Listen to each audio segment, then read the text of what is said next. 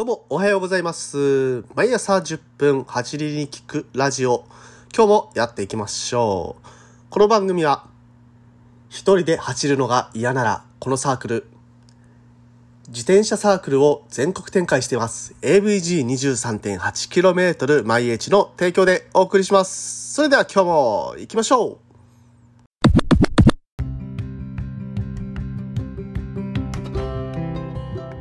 はい、ということでどうもおはようございます。森健でございます。沖縄一周自転車ツアーガイドですとか AVG23.8km 毎日の広報を、えーしております。ということで本日もおはようございます。えっ、ー、とね、まあ9月24日、えー今金曜日ですね。うん、今週も今日で終わりです。毎週同じこと言ってますが、今日では終わったら今日仕事終わったら明日走りに行けるぞやったという感じでございますね。今週どうなんですかね？なんか天気が微妙な気もするけど、なんか、ね、コロコロお天気変わりますからね、沖縄の場合は。まあ、晴れた場合は、えー、ね、走りに行ける方は、ねしっかりエンジョイしていただければと思います。はい。ということで、本日の話題、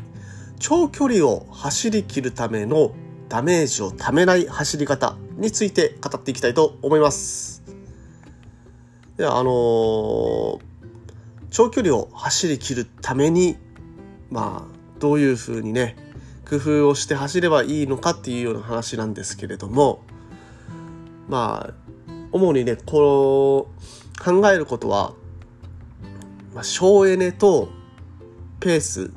で、あと体の疲労についてっていうところについて焦点当てていきたいと思います。まあ、まず、長距離を走る、切るために、えどうしたらいいのか。一つ目、走り続けられるペースを保つ。これ大事ですね。うんまあ、当たり前のことなんですけれども、意外とね、途中気持ちよくなってきちゃうと、ペースを上げたり下げたりっていうのをね、やっちゃう場合が多いんですよ。違うんですよ。長距離をとにかく走り切るためにって考えると、とにかく同じペース。同じペースっていうのは、速さが一定ではなくて、えー同じパワー、えー、だいたいかけている力の強さですよね。そのペダリングに対する。その、えーペダリングの強度っていうのを一定に保つ。その一定っていうのは、その走りたい距離全部、全区間走りきれるぐらいの、パワーっていうのを意識することが大切になります。はい、で、まあ、あと、ね、そのペースの維持に関してなんですけれども、風がね、強い場合っていうのがあるんですね。風が強いとね、どうしても頑張っちゃうんですよね。この速度域じゃ、ね、走りきれないとかって思っちゃって、ついついね、頑張っちゃうんですけど、そこも頑張らないようにした方がいいです。なぜかっていうと、えー走ってると追い風もあれば向かい風もあるからです。その、向かい風で頑張るよりは、ね、追い風でそれを回収するというような考え方で、まあ、同じ力、パワーで走るように心、心を上げた方がいいかと思います。で、えー続いて、もしね、上り坂で、この上り、やばいなっていう感じになる上りが来た場合、まあ、シャドウがね、大きすぎて、で、自分の、まあ、登れる力の限界を超えている。まあ、大体ね、7キロ、6キロとかで、もうよろよろよろよろ、それぐらいの速度で登ってるようだったら、降りて歩いた方がいいかもしれません。の上り坂、難しければ降りちゃおうっていうような考え方ですね。はい。まあ、あんまりね、降りて歩きすぎると時間がかかってしまうので、えーまあ、ある程度ね、えーこれぐらいのシャドウになったら、ちょっともう今回は走り切ることが目的なので、降りてしまおうと。そういう、えーちょっといなし方もありかなと思います。続いて、省エネな走り方を意識する。この省エネな走り方っていうのは中身いろいろあります。まず、えー無駄に漕がないということを大前提に置いて考えていきます。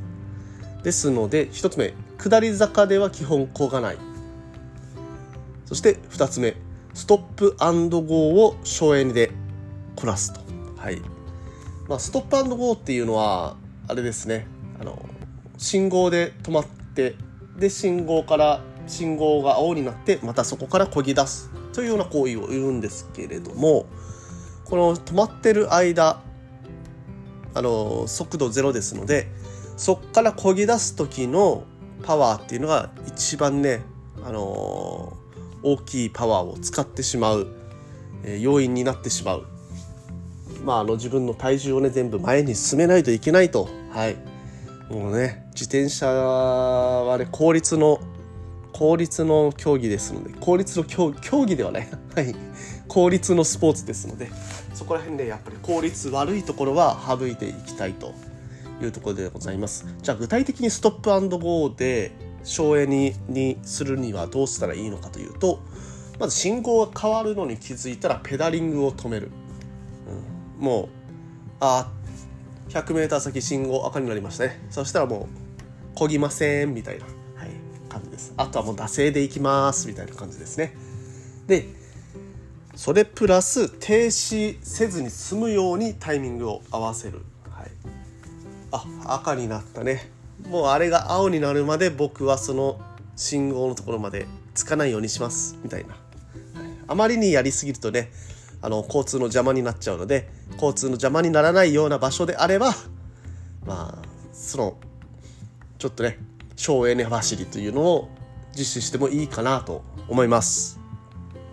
そして最後これが大切。体の疲労を分散させる。やっぱりあの同じ体勢で走っていると肩が凝ったりとか、まあ、腰が痛くなったりとかお尻が痛くなったりしてくると思うんですけれどもこのね肩が張ってしまったりとか腰が張ってしまうっていうのも意外と走りきれ走りきることができない要因にえなってしまいますやっぱり体の不調、まあ、膝が痛い足が痛い腰が痛いとかってなってくるともうなんか走る気がなくなってきますよね、えー、やっぱり気力も大切ですのでそこら辺をね、あのー、あまり疲労させて、えー、まあリタイアの原因になるようにしない、なるようにしないですかね。はい。まあ、リタイアの原因を作らないというところで、体の疲労を分散させる走り方をしましょうということです。具体的には、走りながらストレッチ。まあ、手放しができる方は手を離して、あの、ブラブラーとさせたり、伸びをしたりと、えー、そういったことをしながら走ってもいいですし、時々お尻を浮かせる。このお尻を浮かせるっていうのは、まあ、ダンシングですね立ちこぎを混ぜていってお尻を浮かせるでお尻への疲労をちょっと軽減させてあげると同じところにサドルが当たることを防ぐという効果もありますしその立ちこぎについては、まあ、休むダンシングっていうのを混ぜると足の使う筋肉の位置っていうのを変えることができますので、まあ、疲労足への疲労を分散することができるというダブルの効果があります。で、最後、えー、ハンドルを握る位置を変える。ハンドルを握る位置、まあ、あの、ドロップハンドルですと、上の位置ですとか、下半とか、まあ、奥の方を握ったりするんですけれども、そういうふうに握る位置を変えることで、実際ね、この体勢が変わるので、背中の筋肉とか、まあ、あの体勢を整え体勢をこうキープしてる筋肉その使う位置っていうのも変わってきますのでそういう意味でもあの体全体の筋肉の疲労蓄積を分散させる効果がございます。ということでですね今回は長距離を走りきるためのダメージをためない走り方について語ってまいりました。皆様どうですかね？長距離を走る時にこういったことって意識してますでしょうか？もし何かねあの自分はこういうことに意識してますよとかいう方があれば、え、コメントいただけたら嬉しいです。AVG23.8km 毎 H では、え、こういった初心者の方、え、大歓迎でございますので、え今も部員を募集しております。えー、ぜひとも、えみんな一緒に走りたいので、興味がある方は連絡お待ちしております。それでは森健でした。今日も元気にいってらっしゃい。